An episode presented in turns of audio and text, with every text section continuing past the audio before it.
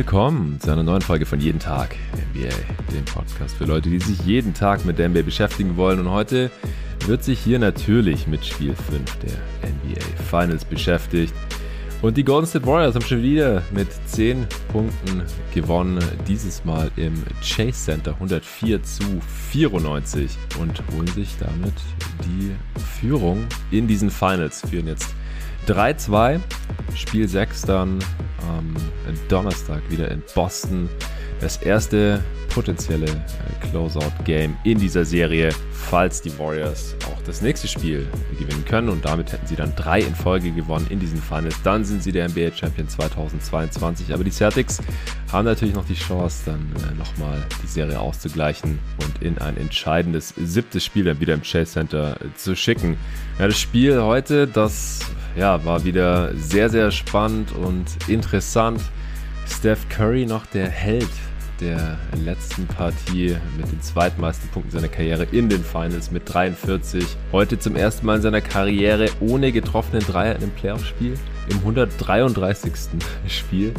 Also ich weiß gar nicht, was ich beeindruckender finden soll, dass er 132 Playoff-Spiele in Folge einen Dreier getroffen hat oder dass er heute keinen getroffen hat, weil die Celtics ihn ein bisschen anders verteidigt haben. Dazu gleich mehr. Dafür war heute Andrew Wiggins der Topscorer der Golden State Warriors mit 26 Punkten, 13 Rebounds auch noch dazu.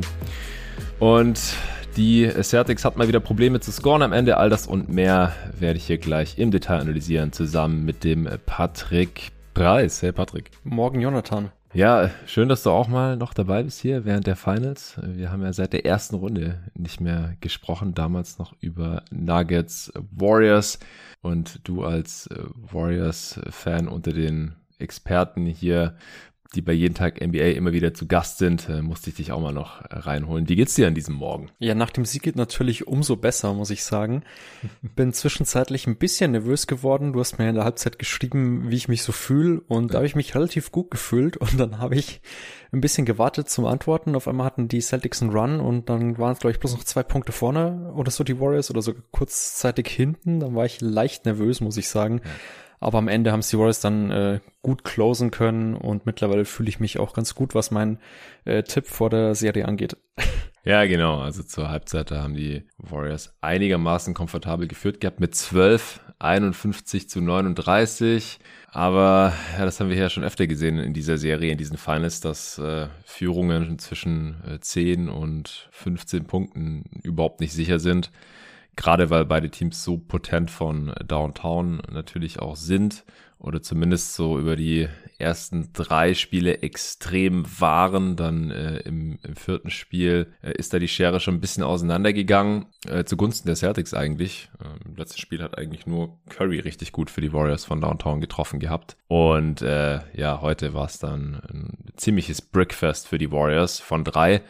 9 von 40, das sind nicht mal 23 Prozent ihrer Dreier, die sie getroffen haben. Also außer bei Clay und bei Poole ging da heute eigentlich gar nichts. Aber ist egal, die Warriors sind nicht so abhängig äh, von ihrem Dreier, können auch gewinnen, wenn der mal nicht fällt. Und die Celtics haben das Spiel im dritten Viertel dann nochmal richtig spannend gemacht, sind sogar noch in, mit fünf Punkten dann in Folge gegangen, direkt mal ein 10 zu 0 Run hingelegt, nachdem du dann geantwortet hast, so, oh shit, vor ein paar Minuten habe ich mich eigentlich noch ganz gut gefühlt. Äh, ja, und da war es dann wieder eigentlich auch alles äh, offen, aber die Celtics äh, konnten es im vierten Viertel nicht halten. Und warum? Dazu äh, kommen wir gleich. Was war denn aus deiner Sicht hier heute das große Ding in Spiel 5? Ich bin mir nicht ganz sicher. Also zum einen halt, du hast schon angesprochen, das Curry-Shooting. Also ich fand, er hat eigentlich ein richtig gutes Spiel gemacht, also außerhalb seines äh, Three-Point-Shootings. Mhm. Also er war, glaube ich, ähm, 7 von 13 von innerhalb der Dreierlinie, ja. hat seine Freiwürfe, hat nur drei bekommen, zwei getroffen und auch acht Assists gespielt bei nur einem Turnover. Also Playmaking-wise auch ein richtig gutes Spiel. Defensiv hat er mir auch ganz gut gefallen wurde da nicht allzu sehr ausgenutzt und bei den Celtics fand ich war der große Faktor das äh, Big Man Lineup, also Rob Williams war plus 11 in seinen 30 Minuten und ähm, Al Horford zum Beispiel minus 19, Grant Williams auch minus 18, also außerhalb von Rob Williams, der am Ring schon relativ viele ähm, Abschlüsse der Warriors verhindern, beeinflussen kann, offensiv ein paar Rebounds abgreift. Und äh, da auch halt gefährlich ist, weil er, weil er seinen ähm, Defender ganz gut binden kann. Aber abseits davon haben die Celtics irgendwie niemanden, der die Warriors so richtig beeinflusst, vor allem äh, defensiv eben. Ja, also das, das hatten wir, also Luca und ich, die die Preview gemacht haben hier bei jeden Tag NBA zu den Finals, hatten wir da schon vermutet, dass Rob Williams so der absolute X-Faktor in den Finals werden könnte für die Celtics. Und wir erwähnen es oder besprechen es oder analysieren es hier gefühlt eigentlich in jedem Pod seither. Also vor allem in den letzten paar, da war das immer so offensichtlich, dass die Celtics einfach ein anderes Team sind, wenn Robert Williams mit drin ist. An beiden Enden des Feldes eigentlich, weil er vorne einfach die das äh, vertikale Spacing mitbringt als Lob-Target, äh, Putbacks reinmachen kann, äh, Offensiv-Rebounds holt, äh, im Dunker-Spot ähm, Pässe verwerten kann. Heute hat er da auch äh, einen über Clay Thompson rüber geslammt, der noch versucht hat zu contesten. Also sein äh, Boxscore sieht jetzt wieder nicht irgendwie völlig krass aus, sondern 10 Punkte, 8 Rebounds, ja, drei davon offensiv, äh, aber 4 von 5 aus dem Feld, hat beide Freiwürfe auch getroffen. Er hatte heute keinen Block, aber hat so viele Würfe verändert und verhindert auch der Golden State Warriors am Kopf. wenn er rausgeht, ja, dann ist es halt äh, schon eine ziemliche Layup-Line hinten ähm, und äh, Horford wird gnadenlos im Pick and Roll attackiert. Das, das ist schon relativ traurig mit anzusehen, wie die Defense der Celtics äh, einfach viel, viel schlechter ist. Also Inside, ja, Perimeter Defense äh, meistens trotzdem stark, aber das reicht einfach nicht aus, da hinten auch was drin zu haben oder dann irgendwie klein zu gehen mit Grant Williams. Daniel Tice ist mittlerweile völlig aus der Rotation gefallen, weil das die ersten Spiele auch überhaupt nicht funktioniert hat defensiv. Und dann haben wir halt direkt hier diesen 30-Punkte-Swing. Also Robert Williams plus 11, äh, Hofford minus 19. Und es ist ja nicht so, dass die irgendwie komplett gegeneinander gestaggert wurden, äh, sondern die starten ja auch zusammen, die spielen ja auch Minuten zusammen auf dem Feld, die sind auch noch okay. Aber dann in den Minuten ohne dem Time Lord und mit Al Horford ist es halt so katastrophal defensiv, dass hier halt diese Werte und diese riesigen Swings äh, zustande kommen. Ich fand es ganz interessant, dass äh, defensiv heute mehr Druck auf Steph an der Dreilinie ausgeübt wurde. Das hatten wir hier die letzten paar Folgen auch heiß diskutiert. Ist ja auch so ein bisschen die große Frage gewesen dieser Finals, gerade nach dem letzten Spiel, in dem Curry so abgegangen war. Ja, sollte man da noch ein bisschen mehr draufgehen. Aber weiß natürlich auch jeder, weil die meisten Teams natürlich instinktiv Steph Curry auch so verteidigen in den Playoffs, aber auch in der Regular Season. Ja, dann spielt man halt ganz oft drei gegen vier in der Defense gegen die restlichen Warriors und die äh, sind halt meistens im Schnitt wahrscheinlich gut genug offensiv. Äh, selbst wenn Clay Thompson nicht mehr der Alte ist, äh, selbst wenn Andrew Wiggins nicht der konstanteste Shooter ist, selbst wenn äh, Draymond Green im Scoring mittlerweile relativ ungefährlich ist und so weiter und so fort dass diese Rechnung nicht aufgeht normalerweise. Und das macht ja auch einen riesen Anteil an Currys Wert aus. Und das konnte man heute wieder ganz gut sehen. Also diese 0 von 9 von Downtown, die kommen nicht von ungefähr. Also gerade die ersten paar Dreier von Curry, zwei der ersten drei waren auch so super tiefe Dinger von so zwei Meter hinter der Dreierlinie, weil er andere einfach gar nicht bekommen hat und wahrscheinlich sich nach dem letzten Game auch noch ganz gut gefühlt hat und gedacht hat, komm, ich jag die mal hoch. Kann er ja auch mal treffen, diese super tiefen Dreier. Er und Dame Lillard sind ja so ein bisschen die, die Poster-Childs in der Liga Liga dafür. Trae Young nimmt auch viele davon, trifft sie nicht ganz so gut, glaube ich. Äh, John Poole natürlich kommt da auch so langsam mit rein in diesen Club, der heute auch wieder einen kranken Buzzerbeater getroffen hat äh, zum Ende des dritten Viertels zur Führung äh, dann auch für die Warriors von knapp innerhalb der Dreierlinie. Also Curry hat heute kaum einfache Dreier bekommen äh, und die, die er halt genommen und bekommen hat, die hat er halt überhaupt nicht getroffen. Also das ist bei ihm ja dann immer, da müssen ja immer zwei Sachen zusammenkommen, finde ich, weil es gibt halt auch Tage, da trifft er einfach auch die Tough Shots. Ja, ich fand zum Schluss raus hat er schon ein paar offene bekommen. Gerade im vierten Viertel waren da zwei, drei Stück schon dabei, ja. die er normalerweise schon trifft. Aber ich glaube, da ist dann der Rhythmus einfach nicht da, den er sonst hat und dann, dann fallen die halt mal nicht. Ja, aber du hast ja auch schon angesprochen, so er, er hat dafür im Playmaking ein starkes Spiel gemacht und auch von innerhalb der Dreierlinie war solide 16 Punkte am Ende und halt die acht Assists bei nur einem Turnover und dann halt auch diese ganzen Decoy-Geschichten.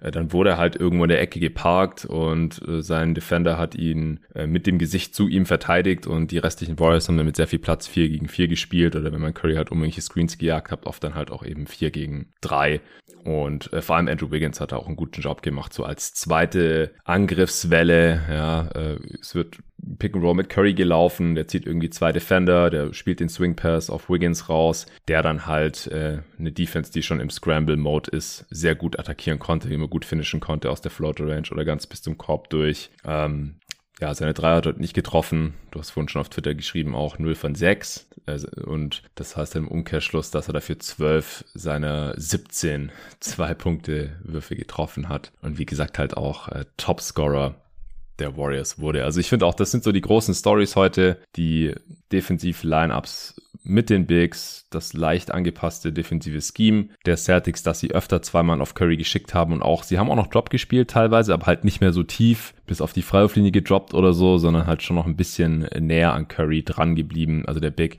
äh, dass der halt noch ein bisschen hochkommen konnte zum Closeout äh, und Curry halt nicht mehr diese ja sehr einfachen für ihn äh, Walk-in-Threes äh, bekommen hat, wie er darauf reagiert hat und wie die Warriors Offense halt auch davon profitiert hat.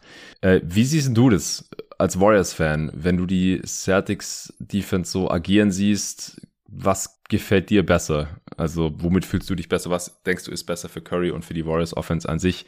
So wie die ersten vier Spiele oder eher so wie heute? Also das Ergebnis war jetzt teilweise gleich. Die Warriors haben zweimal gewonnen äh, gegen die Drop Defense und jetzt natürlich auch einmal gegen dieses angepasste Scheme. Ja, ich bin mir ehrlich gesagt nicht so ganz sicher, was ich da präferiere, weil zum einen vertraue ich natürlich Steph Curry, dass er 40 Punkte raushauen kann. Zum anderen finde ich aber, ist das Team auch gut genug, dass man halt diese 4 gegen 3 Situation, die du schon angesprochen hast, auch relativ easy ausspielen kann. Das machen die Warriors das ganze Jahr über.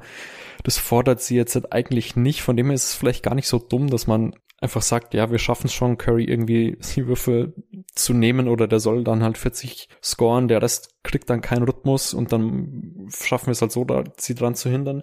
Weil ich meine, heute finde ich, hat man von Anfang an gemerkt, dass Curry anders verteidigt wird und schon vom ersten Viertel an haben die ähm, restlichen Spieler einfach sich gute Würfe rausgespielt, waren ja auch relativ schnell, relativ weit vorne auch. Ja mit 15 Punk äh, 16 Punkten schon im ersten Viertel. Ähm, von dem her weiß ich gar nicht, wie sehr die, die Warriors das wirklich stört, wenn man Curry so stark verteidigt und so sehr zum Fokus macht, weil er ist es einfach schon gewohnt. Mhm. Von dem her, also ich bin mir da echt unsicher, ob das wirklich so einen großen Unterschied macht. Also ich denke, als gegnerisches Team würde ich vermutlich eher dazu tendieren zu sagen, lieber soll mich die anderen Spieler schlagen und nicht Steph Curry, weil ja, ich meine, wir haben jetzt von Steph Curry die letzten Jahre echt gesehen, dass der das halt einfach kann. Und da bin ich mir, ja, wir sagen zwar immer auch im, im späten Playoff-Kontext kann er sich nicht mehr so easy seine Würfe kreieren, aber ich meine, die letzten paar Spiele haben wir schon auch gesehen, dass er halt auch einfach die wildesten Dreier nehmen kann und die auch relativ hochprozentig trifft. Ja, ich fände es jetzt interessant, ob er halt gegen dieses aggressivere Scheme, wo er dann halt komplett im Fokus steht, auch mal noch ein richtig krasses Scoring-Game raushauen könnte, weil das hat ihm ja 2015 sein Finals Case, äh, sein Finals MVP Case so ein bisschen verhagelt. Ja, war natürlich äh, Prime Curry damals äh, amtierender MVP und natürlich kompletter Focal Point der Cavs Defense und dann hat Andre Godala halt da seinen Nutzen draus gezogen, ähnlich wie Andrew Wiggins jetzt heute auch, plus halt Iguodalas Defense gegen LeBron, auch vergleichbar mit Wiggins Defense heute gegen, oder in der ganzen Serie schon, gegen Jason Tatum. Also wir kennen die Story ja schon, so ein bisschen. Ähm, also ich finde, es war in Currys Prime und wir haben ja auch in der Regular Season gesehen, dass er jetzt schon so langsam Post-Prime ist. So, er äh, kommt nicht mehr auf diese ganz verrückten Dreierquoten, auch wenn das Volumen noch dasselbe ist. Äh, immer mit plus 40 Prozent war er zum ersten Mal in seiner Karriere unter 40 Prozent. Er hat nicht mehr ganz äh, den Drive, äh, macht das nicht mehr ganz so oft, ist dann nicht mehr ganz effizient im Abschluss. Also es deutet sich halt langsam schon so ein bisschen an, auch wenn er wahrscheinlich sehr in Würde altern wird und natürlich immer noch einer der besten Offensivspieler der Liga ist, gar keine Frage. Aber es ist halt auf einem sehr, sehr hohen Niveau, finde ich, äh, wo man halt manchmal schon sieht, dass er langsam ein bisschen älter wird, die Athletik ein bisschen nachlässt. Und Prime Curry, da war es eigentlich gar keine Frage, dass man ihn so verteidigen muss. Weil sonst hätte er halt wahrscheinlich über 40 im Schnitt aufgelegt oder so oder hat öfter mal 50 rausgeknallt. Äh, ist jetzt Spekulation, aber ist jetzt einfach mal meine These. Und jetzt halt mit diesem Curry und dann aber auch, ähm, ja, dass, dass die Warriors halt einfach so eine gut geölte Maschine sind, wenn man ihn ständig äh, doppelt oder zu viel Druck auf ihn ausübt. Äh, auch wenn es nur ein, kurzes Blitzen ist an der Dreierlinie und dann äh, der Big wieder sofort wieder runter rotiert, das ist halt manchmal schon viel zu spät. Dann gibt's halt schon einen offenen Dreier für irgendwen oder ein easy Finish am, am Brett.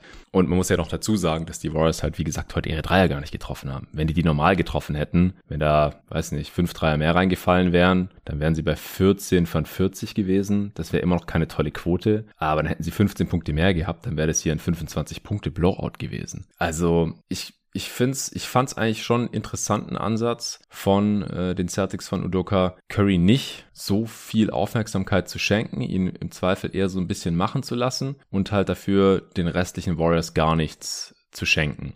Ist ein super schmaler Grad, haben wir die letzten Folgen hier auch immer besprochen. Äh, und auch innerhalb dieser Drop-Defense, da gibt's natürlich äh, ja, Levels, zu welchem Grad man das machen ja. möchte. Äh, erstes Viertel, erstes Spiel, das war natürlich gar nichts. Dann äh, hat es eine Zeit lang ganz gut funktioniert. Äh, waren immer noch ein paar Dreier dabei, wo man dachte, hey, es ist Stephen Curry, bisschen näher ran vielleicht. Aber hey, wenn man halt dann doch ein bisschen zu nah drauf geht, dann sieht man halt auch, was passiert. Also dann, dann trifft Curry vielleicht mal nur 0 von 9. Ähm, aber dafür macht dann halt ein Wiggins 26 effiziente Punkte, also das waren jetzt 26 Punkte aus 24 Shooting Possessions, dadurch, dass er keinen Dreier getroffen hat und nur drei Freiwürfe gezogen hat, war das jetzt auch nicht krank effizient, natürlich kein Turnover, das ist, ist schon gut alles von ihm gewesen, scoring-wise. Ich weiß nicht, ob er seine Flotte immer so gut trifft oder aus der Midrange hat er auch ein paar Tough Shots reingenagelt. Auch über Rob Williams ein paar. Ha? Auch ein paar äh, so Layups oder so Semi-Layups, Floater über, über Rob Williams an der ja. Seite, die auch sonst nicht fallen, glaube ich. Also da war schon, war schon einiges dabei, was, was für Wiggins gelaufen ist heute. Ja. Und Clay hat halt heute auch ein gutes Spiel gemacht. Also 21 Punkte aus 15 Shooting Possessions und 5 von 11 Dreier. Also das war super wichtig. Auch die Dreier äh, im, im vierten Viertel hat er zwei in Folge reingeknallt, wodurch sich die Warriors dann mal so ein bisschen absetzen konnten.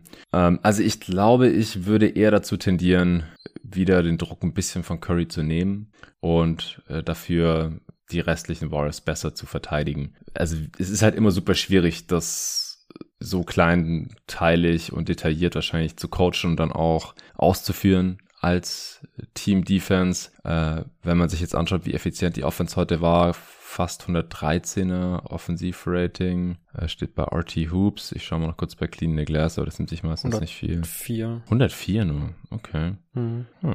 Ja, weil äh, laut Basketball Reference war das Offensivrating über die Serie bisher, also bei Clean the Glass Fit hat die Garbage Time, da war gar nicht so viel Garbage Time jetzt am Ende dabei, denke ich. Ähm, 105, irgendwas. Und wenn man dann das Offensivrating von RT Hoops äh, zugrunde legen würde, 107 Punkte bei 95 Possessions, äh, dann ist das schon deutlich drüber. Über die Serie gesehen, äh, laut Cleaning the Glass war die Defense heute tatsächlich besser, beziehungsweise die Offense der Warriors ineffizienter. Das ist interessant. Ja, scheinbar funktioniert die Defense doch so ganz gut. Auch wenn ich sagen muss, also heute sind halt auch einige Dreier nicht gefallen. Du hast es vorhin schon gesagt. Ich meine, wenn die reinfallen, ist das Offensivrating vermutlich eher so bei 115, genau. 116 und dann ja. sieht die Defense gar nicht mehr so gut aus. Ja, ja. Also es ist, ich finde, es ist immer noch nicht ganz klar, was hier, was hier die beste defensive Taktik der Celtics ist. Es illustriert einfach nochmal, wie schwer diese Warriors Offense um Stephen Curry zu verteidigen ist. Dass es dafür einfach nicht so wirklich das perfekte Gegenmittel gibt. Aber ich denke auch, also wenn man halt sieht, dass sie halt mit 10 gewonnen haben, obwohl sie kein Scheuntor von Downtown getroffen haben, abseits von Clay und auch Poole, würde ich dazu tendieren, dass halt, dass diese Art der Defense jetzt auch nicht das Allheilmittel ist. Und ähm, ja, was ich neulich in dem Pod auch schon mal gesagt habe, dass wie gut Curry an dem Tag trifft, ähm, wenn er nicht ganz so zugemacht wie heute, das liegt vielleicht halt auch daran, dann was er für, ein, für einen Tag hat, also Make or Miss League mäßig. Ja, dass äh, man dann halt sagt, okay, man lebt halt mit ein paar Würfen mehr für ihn, dafür kriegen die anderen keine. Und ob er dann 43 raushaut oder nur 30, ja, äh, was halt wahrscheinlich realistisch gesehen die, äh, die Marke ist, mit der man mindestens rechnen muss. Er hat ja auch vor dem heutigen Spiel 34 im Schnitt gemacht gehabt. Ja, dann ist das wahrscheinlich das, womit man als Celtics Defense auch am ehesten leben kann. Da muss man ein bisschen beten, dass äh, zwei, drei Dreier von ihm rausspringen, anstatt reinzufallen. Ja, also wir haben jetzt schon drüber gesprochen, wie es im ersten Viertel gelaufen ist, dass die Celtics relativ schnell mit 16 weg waren. Dann äh, zur Halbzeit war die äh, Celtics Offense katastrophal ineffizient. Offensivrating von 85 hatten die da, True Shooting von 43 Prozent, 20 Prozent Turnover-Rate, also jeden fünften Ball weggeschmissen. Das Einzige, was sie so ein bisschen dran gehalten hat, war 17 Prozent Offensiv-Rebound-Rate, Warriors nur 10 Prozent. Äh, was auch daran lag, dass die Warriors wieder small gestartet sind, obwohl im letzten Spiel ähm, die Lineups, in denen sie groß gespielt haben, sprich mit Looney auf dem Feld, ihnen eigentlich den Arsch gerettet haben und das Spiel gewonnen haben, denn sie haben ja im letzten Spiel in der Zone total dominiert, sei es Points in the Paint, Second Chance Points, Offensiv-Rebound-Rate, ähm, mehr Abschlüsse am Korb als die Celtics besser in der Defense. Heute Looney wieder nur mit 17 Minuten und wie gesagt, die Warriors wieder mit Otto Porter Jr. in der Starting Five. Der hat allerdings noch weniger gespielt als Looney. Knapp 15 Minuten, ähnlich wie schon im letzten Spiel. Mit Porter Jr. auf dem Feld plus 6. Mit Kevin Looney auf dem Feld aber plus 12, was natürlich auch an seinem Foul Trouble lag. Also er kam ja rein dann wieder relativ früh, hatte sehr schnell drei Fouls und am Ende fünf in diesen 17 Minuten. Aber dass er jetzt elf Minuten weniger gespielt hat, äh, hat den Warriors jetzt heute gar nicht so schrecklich wehgetan. Wie stehst du dazu? Eher pro Big Ball oder dann eher Small? Wie findest du die Starting Five? Ich meine, im Endeffekt spielt man ja mit keinem von beiden so schrecklich viel, sondern dann auch viel mit Gary Payton. Godala hat heute vier Minuten gesehen. Jordan Poole 14 äh, Punkte in 14 Minuten. Äh, Bialica hat wieder knapp fünf Minuten gesehen. Wie gefallen dir so die verschiedenen Lineups von Kerr?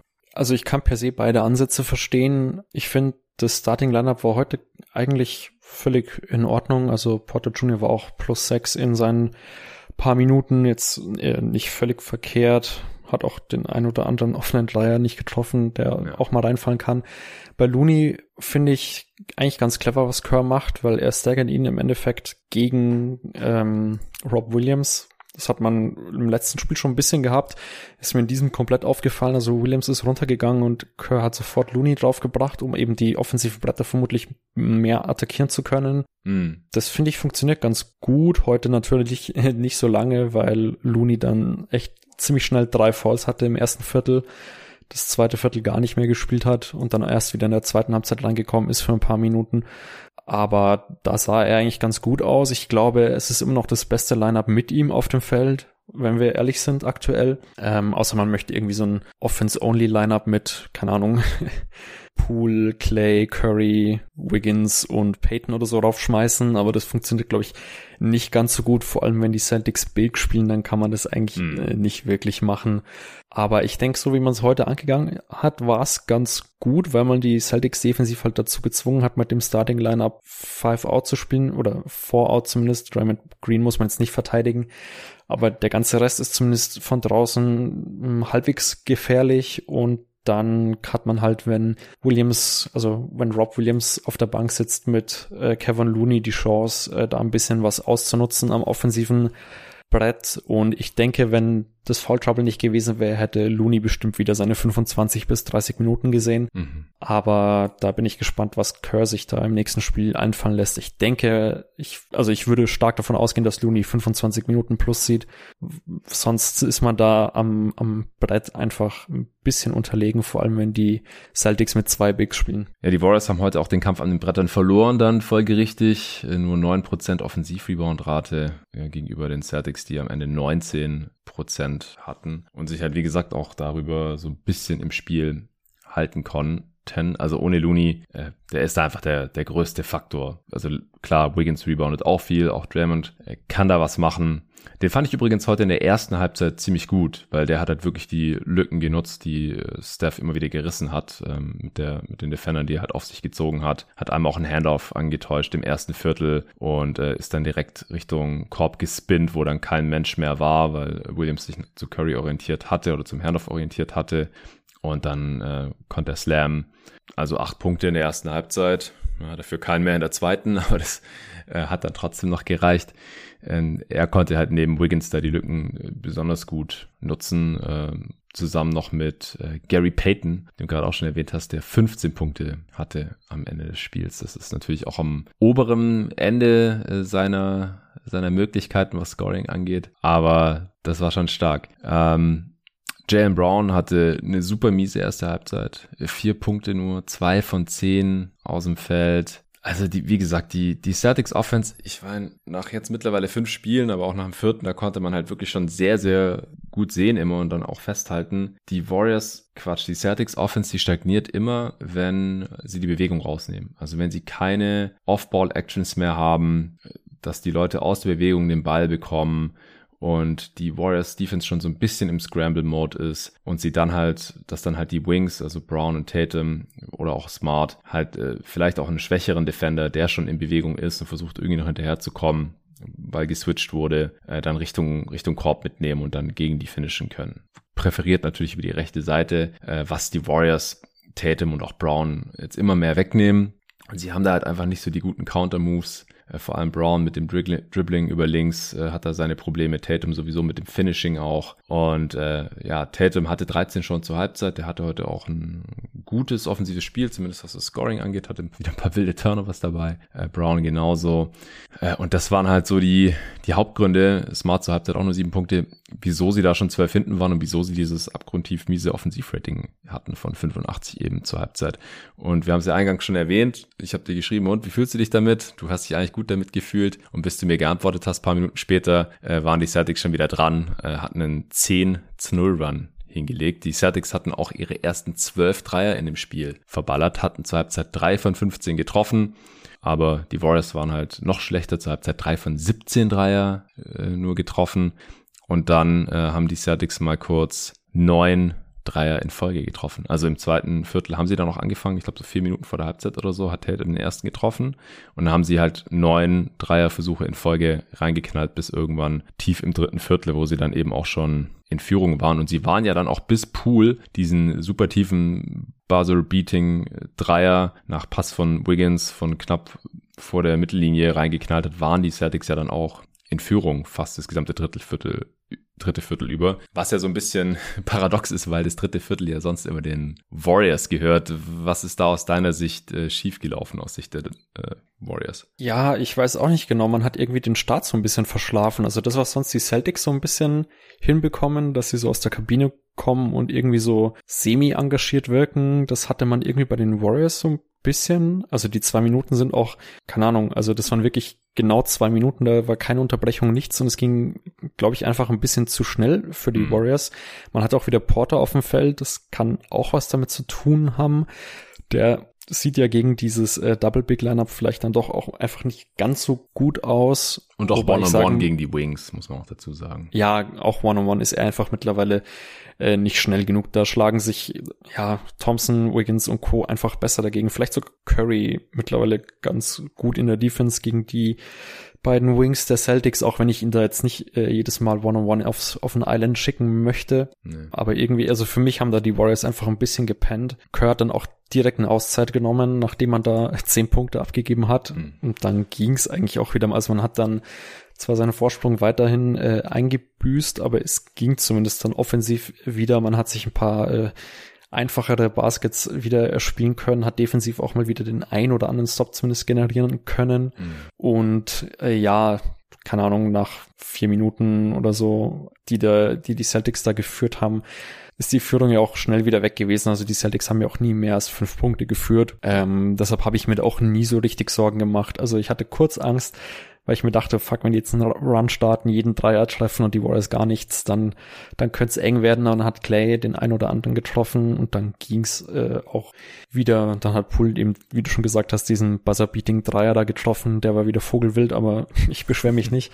Und dann, dann sah es wieder ganz gut aus bis zum Schluss. Ja, also ich finde auch, dass die Celtics echt gut aus der Kabine gekommen sind. Brown hat direkt zweimal Freiwürfe gezogen, die dann auch alle getroffen, was auch nicht selbstverständlich ist. Tatum hat zwei Dreier reingeknallt, das waren dann halt diese zehn Punkte, diese 10 zu 0 Run. Und dann haben die Celtics halt weiter ihre offenen Dreier getroffen. Das muss man dazu sagen, so Smart und Horford, die waren halt auch wide open, weil das Spacing der Celtics auch besser war. Also sie haben es dann den Warriors auch schwer gemacht, finde ich, Tatum und Brown easy zu doublen äh, und haben halt die Spieler, von denen weggeholfen wurde, eben Horford oder Smart, ähm, so postiert, dass die Hilfe weite Strecken hatte zu laufen in der Defense äh, und dass ähm, die halt auch leichter bedient werden konnten. Also ich fand das Spacing der Celtics war besser und ihre, die haben halt einfach auch ein paar Actions gelaufen. Die, die Offense war in Bewegung. Das war nicht nur äh, stagniert und äh, Jalen Brown versucht irgendwie Draymond Green aus dem Standstill zu attackieren, weil das, das klappt halt zum Beispiel nicht so gut. Oder Jason Tatum gegen Andrew Wiggins per Drive. Das sind halt die Sachen, die, die funktionieren schon die ganze Serie nicht so gut, aber sobald da halt irgendwas mit Bewegung gemacht wird, funktioniert es gleich viel besser. Und das ist, verstehe ich halt nicht so ganz, wieso die Celtics da immer wieder in diese alten Muster verfallen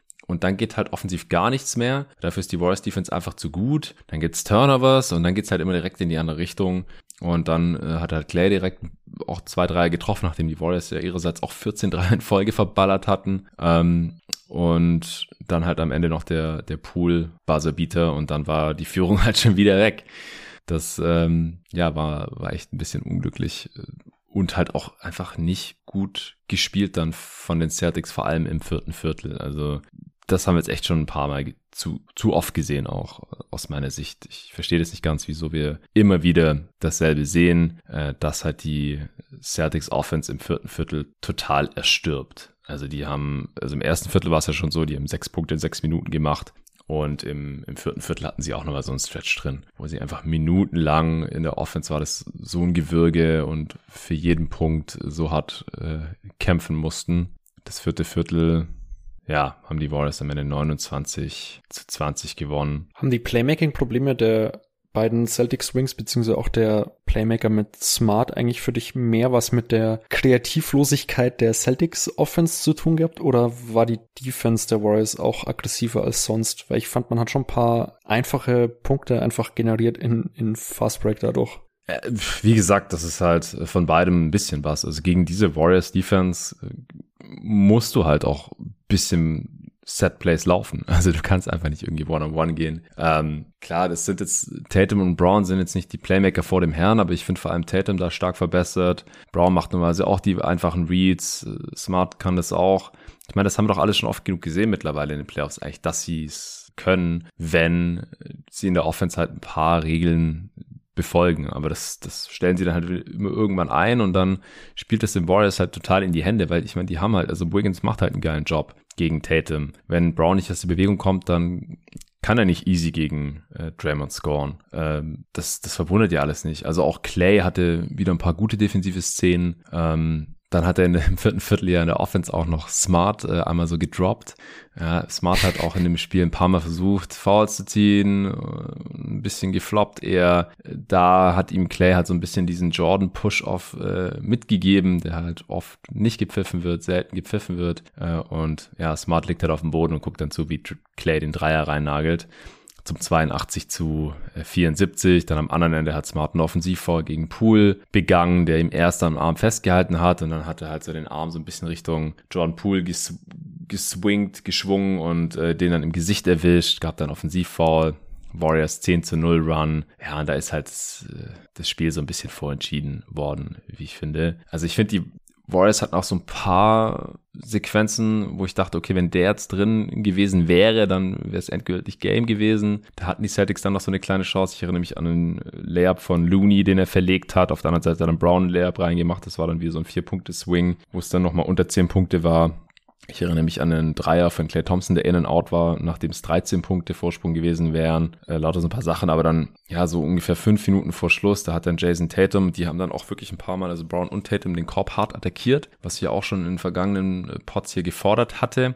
Es war teilweise ja fast ein bisschen zu stupide Kopf durch die Wand, aber sie haben ihre Calls äh, dann oft genug bekommen.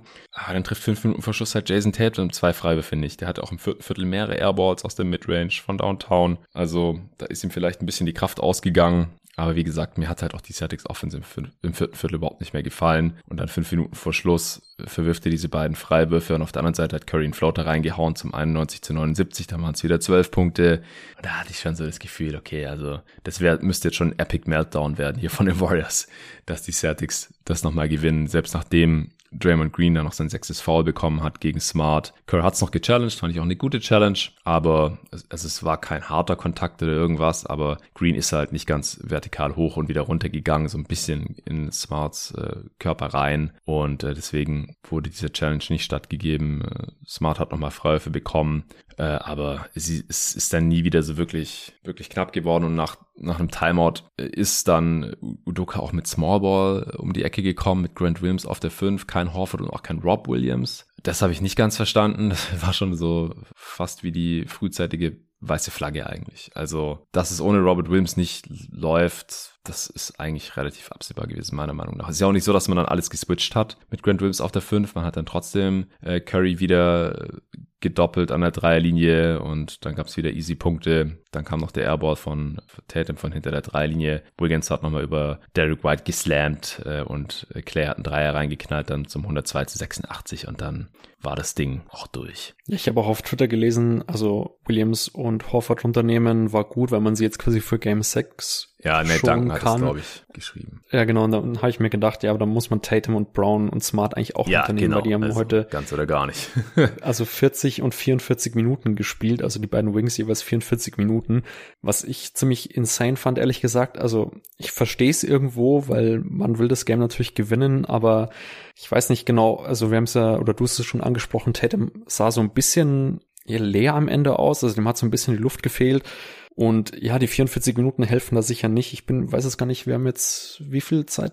Zwei Tage oder so bis zum nächsten Spiel? Müsste, also so viel. Nee, wir sind jetzt wieder drei bis Donnerstagnacht. Ah, Donnerstagnacht ist. Okay, gut, dann, dann geht's. Okay, dann, dann nehme ich es zurück. Aber wenn jetzt nur zwei Tage wären, Ja, dann ja. würde ich mir jetzt schon ein bisschen, ein bisschen Sorgen machen, obwohl die beiden natürlich noch jung sind. Also, Ja, ich frage mich halt bei Robert Williams, ob der ein hartes Minutenlimit hat bei 30 Minuten. Im letzten Spiel war er unter 30 Minuten. Und wie gesagt, es ist halt eigentlich so offensichtlich, dass sie ihn so dringend brauchen an beiden Enden des Feldes. Und dass es halt total im Bach runtergeht, sobald er nicht spielt. Und er ist halt immer der einzige Starter, der äh, bisher unter 30 Minuten gespielt hat. Jetzt hat er die 30 Minuten gerade so geknackt. Äh, Horford hat wieder fast drei Minuten mehr gespielt, obwohl er deutlich älter ist. Robert Williams ja, hat halt Knieprobleme. Ähm, die, die halten anscheinend noch an. Vielleicht sind es auch noch Konditionsprobleme. Im letzten Spiel, in Spiel 4, im vierten Viertel, sah mir auch ziemlich platt aus. Das, ja, es gab jetzt, heute gab es eine Sequenz, da sahen aber beide Teams auf beiden Seiten im vierten Viertel ziemlich platt aus. Also das war jetzt nicht äh, Robert Williams exklusiv, der hat auch im vierten Viertel wieder nur sechseinhalb Minuten gespielt, während Jalen Brown und Jason Tatum im Prinzip durchgespielt haben bis zur Garbage Time.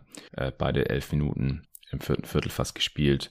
Und Tatum im vierten Viertel hat eins von fünf aus dem Feld, zwei seiner vier Freiwürfe nur getroffen, ein Turnover, ein Foul äh, und sonst nix. Und Jalen Brown eins von vier aus dem Feld, keinen seiner beiden Dreier getroffen, auch zwei Turnovers, kein Assist. Also und auch beide allein im vierten Viertel mit minus 15. Also sie haben 15 Punkte mehr kassiert von den Warriors im vierten Viertel Brown und Tatum, wenn sie auf dem Feld waren, als sie selber gemacht haben. Das war schon übel. Auf der anderen Seite Wiggins allein mit 10 Punkten im vierten Viertel und 5 Rebounds. 5 von 6 aus dem Feld. Clay noch mit 2 von 4 von Downtown. Ja, das war dann schon äh, recht deutlich am Ende. Ja, was habe ich denn noch? Ja, es gab noch einen Fast Break, den fand ich ein bisschen weird von äh, Curry und Clay, die den eigentlich Curry Fast Break, Two ja. on One gegen Tatum. Und äh, Clay zieht halt Tatum auf sich per Drive und kickt raus zu Curry, der eigentlich einen freien Dreier hat. Und da hat man schon gemerkt, dass heute nicht sein Tag ist. So. Normalerweise jagt er das Ding halt hoch. Da wäre Smart nie wieder rangekommen von hinten. Aber dann hat er ihn nur gefaked und äh, zieht halt in die Midrange und nimmt dann einen contesteten Pull-Up Midrange, der den natürlich auch nicht trifft. Das ähm, ja, würde man auch nicht so erwarten oder hat man auch noch nicht so oft gesehen, wenn die Splash Bros in einer 2 gegen 1 Situation sind. Ja, ansonsten bleibt nochmal zu betonen, was für ein abartiges Level am Perimeter Defense wir sehen in, in diesen Finals. Also nicht nur gegen äh, Curry, äh, sondern auf der anderen Seite natürlich auch gegen Brown und Wiggins, also Mike, Mike Prater, der äh, NBA historisch ja auch sehr versiert ist und jetzt auch ein, ein Buch rausbringt äh, dieses Jahr noch zur ja, Entwicklung des Spiels in der NBA, was ich auf jeden Fall holen und lesen werde. Der hat geschrieben, das ist das höchste Level am Perimeter Defense, die er je gesehen hat, vor allem wenn man halt das Spacing mit einbezieht, das beide Teams mitbringen, dass halt die Perimeter Defender die ganze Zeit am Rotieren sein müssen, weil halt so viele Shooter da auf dem Feld rumstehen, die aber halt auch ziehen können, die dribbeln, passen und schießen können. Und dass man dann halt trotzdem, dass die Teams trotzdem regelmäßig unterdurchschnittlich effizient sind, das äh, ja, kommt halt nicht von ungefähr. Das ist nicht äh, irgendwie offensive Inkompetenz oder so, sondern einfach höchste defensive Kompetenz. Clay hat seinen 100. Dreier in den Finals getroffen, habe ich vorhin noch gesehen. Als dritter Spieler all time. Hast du das auch gesehen? Äh, ja, ich habe es gelesen. Also ich habe gesehen, dass Curry natürlich äh, far and away an 1 ist und dann gleich irgendwann kurz danach Clay Thompson schon kommt. Ja, weißt du, wer der dritte ist im Bunde? Na, äh, außer den Splash Bros, die äh, mindestens 103er in den Finals getroffen haben. Äh, ich meine, LeBron war es, ja. oder? Ja, genau. Ja. Curry, LeBron waren schon im Club und heute ist noch Clay äh, dazu gekommen. Ja, also Spieler des Spiels, Andrew Wiggins, ist, glaube ich, relativ klar. Gary Payton hatte auch ein sehr, sehr starkes Spiel. Clay hatte ein starkes Spiel. Der war definitiv am Start. Würdest du sonst noch irgendjemanden von den Warriors hervorheben wollen? Ja, ich glaube, Curry kann man nicht wirklich nennen. Vielleicht noch Draymond Green. Der hat mir ja schon besser gefallen als im letzten Spiel. Der hat zwar auch mhm. ein Layer wieder absolut abgeschenkt, also da war er komplett frei, hat noch irgendeinen Extra-Pass gespielt, der zu 0% nötig war. War natürlich dann auch gebrickt danach direkt, aber ja, der war insgesamt zumindest okay offensiv defensiv und defensiv stark, ja. wieder richtig stark. Von dem her, den will ich da vielleicht noch ähm, aufführen. Ansonsten Jordan Poole war effizient in seinen Minuten, hat aber halt nicht viele bekommen. Ja. Kann ich definitiv verstehen, weil man ihn halt defensiv zu leicht ausnutzen kann. Das wollte er sich wollte Kerr sich heute nicht erlauben, vor allem wenn man Looney nicht so viel spielen lassen kann, dann, dann geht das auch nicht. Er wurde halt ziemlich hart gegen Curry gestärkert und den willst du natürlich auch nicht so lange auf der Bank sitzen lassen. Äh, Curry 37 Minuten, Pool 14, ja, in denen er halt 14 Punkte aus neun Shooting Possessions gemacht hat und sonst nichts, ein Turnover und ein Foul noch. Äh, da äh, kann man sich wirklich nicht beschweren. Hat auch crazy Shots wieder reingeknallt. Ja, also äh, Curry war schon halt wie wir ja schon ausführlich eigentlich besprochen haben, jetzt hier in dem Pod ein Hauptfaktor, wieso die anderen dann halt so brillieren konnten, sei es jetzt Thompson, Gary Payton oder Wiggins oder auch Draymond Green mit seinen acht Punkten in der ersten Halbzeit. Deswegen will ich auch nochmal betonen, dass äh, Curry schon nach wie vor der wichtigste Faktor in dieser Warriors Offense ist, egal ob jetzt äh, oft selber wirft oder trifft oder den Ball hat. Ja, wird hier auch ganz gut dadurch illustriert, dass er mit plus 15 den zweithöchsten Plus-Minus-Wert heute hier hat. Nur Gary Payton hat einen höheren mit plus 16. Und das halt, obwohl Curry von Downtown kein Scheintor getroffen hat. Ja, und bei den Celtics, also Tatum 27, 10 und 4. Ja, das war schon ordentlich, was die Scoring-Effizienz angeht. 27 Punkte aus 23 Shooting äh, Possessions, gerade von Downtown wieder 5 von 9, also seine Dreierquote ist, ist abartig in diesen Finals hier bisher. Zweierquote war vor diesem Spiel unter 30 Prozent. Äh, die hat er jetzt heute bisschen hochziehen können mit 5 von 11. Zwei von sechs Freiwürfen, das war, war seltsam. Vier Turnovers halt auch wieder. Brown hat sich in der zweiten Halbzeit noch ein bisschen gefangen. Bei dem ging er dort von Downtown gar nichts. 0 von 5 insgesamt. Dafür 8 von 10 Freiwürfen. 18, 9 und 4 am Ende mit 5 Turnovers. Smart am Ende auch wieder 20 Punkte, 3 und 2. Ah, mir ist noch was eingefallen. Und zwar in äh, Spiel 3 da hatte ich ja gesagt, dass äh, Tatum, Brown und Smart die ersten Spieler seit 84, seit den Lakers sind, die alle drei mindestens 20, 5 und 5 aufgelegt haben, war das, glaube ich. Und Luca und ich haben uns noch gefragt, wer der dritte Spieler war nach Magic und äh, Kareem. Und es war nicht James Worthy, sondern Michael Cooper war der dritte im Bunde. Korrektur an dieser Stelle. Ja, und ansonsten bleibt halt auf jeden Fall festzuhalten, dass die Celtics Offense nicht nur mit ihren Dreiern fällt und steht, sondern halt mit dem Movement, mit, mit Set Plays. Das ist äh, mehr als deutlich geworden. Wenn sie das nicht mehr machen, dann stecken die Offense und dann geht halt schnell gar nichts mehr und sie gehen gnadenlos unter. Hast du noch was? Ich glaube nicht. Äh, mir könnte die Turnover noch mal durchexerzieren von den Celtics, aber ich glaube, die sind mit den, den Setplays ein bisschen mit einbegriffen, weil die kommen und gehen irgendwie auch, wenn die Offense der Celtics einfach ja zu simpel wird und man dann versucht irgendwie im One-on-One zu attackieren und dann haben die Warriors einfach genug gute Defender zum dagegenhalten und ja, das führt einfach zu einfachen Transition Points, Feedback Loops. Das ist das, was den Warriors am meisten hilft. Man darf das Possession Game gegen die Warriors nicht verlieren. Ich glaube, das sieht man in den Finals noch mal deutlich mehr als in den vorherigen Serien. Ja, nochmal guter Punkt, weil die Warriors heute halt auch nur 7% Turnover-Rate hatten. Das ist halt ein extrem guter Wert. Und das spricht auch nochmal für Stephen Curry, der halt wirklich teilweise unter Druck gesetzt wurde, trotzdem nur ein Turnover gemacht hat. Die Warriors sich da auch ziemlich gut im Griff haben mittlerweile. Das war über weite Strecken der Playoffs ein Problem. Also heute insgesamt sechs Turnovers gegenüber 18 der Celtics. Das sind ja dreimal so viele. Ja, da hilft es auch nicht, dass die Celtics acht Offensiv-Rebounds haben gegenüber den Vieren der Warriors. Das, das kannst du halt schon fast nicht mehr ausgleichen. Da müssten sie halt schon deutlich, deutlich effizienter ihre Würfe treffen, was halt auch nicht der Fall war. Ja, Freiwurfquote 68 Prozent. Das war auch noch ein Problem. Ich bin super gespannt. Was ist, ist jetzt dein Tipp für Spiel 6? Meinst du, die Warriors closen in Boston oder gibt es ein Game 7? Puh, ähm, ich glaube, ich muss ein Bold Prediction raushauen. Ich sag, sie closen es auswärts äh, in Boston im TD Garden. Was war denn dein Tipp vor den Finals? Vor der Serie war mein Tipp Warriors in sieben. Mhm. Und mit dem habe ich mich Meine. auch die ganze Serie über gut gefühlt. Also auch, wo man zweimal hinten lag, fand ich den Tipp immer noch okay und realistisch. Ja, ja. also ich glaube, das ist auch immer noch der realistischste Tipp, wenn wir ehrlich sind. Ja, wir haben jetzt nur noch drei mögliche Ausgänge eigentlich. Warriors in sechs, Celtics in sieben oder Warriors in sieben. Ich hatte auch Warriors in sieben gesagt. Ich würde jetzt auch sagen, von den dreien ist das der wahrscheinlichste. Also, dass jetzt die Warriors in Boston gewinnen, ist auf jeden Fall nicht ausgeschlossen. Ich verstehe es, dass du das tippst, aber ich glaube, wirklich rational erklären kann man es eh nicht, weil dazu sind die Teams zu nah beieinander. Es kann halt gefühlt alles passieren jetzt noch in diesen nächsten beiden Spielen. Ich würde es auch nicht ausschließen, dass die Celtics die nächsten beiden holen können. Die müssen halt mal konstant ihre Offense durchziehen äh, über zwei Spiele, möglichst 48 Minuten lang, haben wir noch nicht gesehen. Und dazu müssen die Dreier fallen, klar. Ähm, und ich bin sehr gespannt einfach nur, wie sie weiter verteidigen werden. Worauf sie sich jetzt letztendlich hier einschießen, was äh, die Defense gegen Curry angeht und wie dann halt die restlichen Warriors auch performen. Also kann Wiggins das dann immer so ausnutzen, trifft, trifft Clay dann immer so, weil konstant ist er halt einfach nicht gewesen jetzt bisher in den Playoffs. Pool kannst du nicht so viel spielen lassen. Also das wird super interessant zu sehen, die nächsten beiden Games. Ich bin auch absolut gespannt. Ich sind auch meiner Meinung nach mit die spannendsten Finals, die wir in den letzten Jahren hatten. Ja, ja, kann man schon Oder sagen. zumindest die interessantesten von den, von den diversen Matchups, von den Coaching-Entscheidungen und so weiter. Also ich glaube, Ja. da gibt schon einiges, was man diskutieren kann und was echt geil anzuschauen ist. Ja, ich meine, letztes Jahr haben die Bucks vier Spiele in Folge gewonnen. Das war dann irgendwann nicht mehr so spannend. Gegen die Suns im Jahr davor. Lakers gegen Heat. Das war ganz geil, aber da waren die Heat halt auch leider irgendwann ziemlich verletzt und, und die Lakers dann auch relativ überlegen. Und dann äh, Raptors Warriors waren halt die Warriors dann irgendwann ziemlich verletzt. Ähm, nicht, dass die Raptors nur deswegen gewonnen haben, aber beide Teams in voller Stärke wäre irgendwie interessanter gewesen wahrscheinlich. Wahrscheinlich halt auch spannender dann am Ende. Und davor halt immer die Cavs Warriors Sachen. Also das war halt eigentlich nur 2016 so richtig geil. Beziehungsweise 2018 halt äh, Game One, bis J.R. Smith verkackt hat. äh, wenn die Spiel 1 geholt hätten, dann äh, hätte das auch ein bisschen interessanter werden können. Ja, also würde ich spontan mitgehen, dass das so zumindest mal mit die interessantesten Finals der letzten fünf Jahre sein sollten. Ja. Also ich äh, bin auf jeden Fall hyped für äh, Donnerstag auf Freitag. Freitagmorgen werde ich, jetzt kann ich auch schon verraten, hier zusammen mit dem äh, Julius Schubert und dem Lorenzo Ligresti aufnehmen.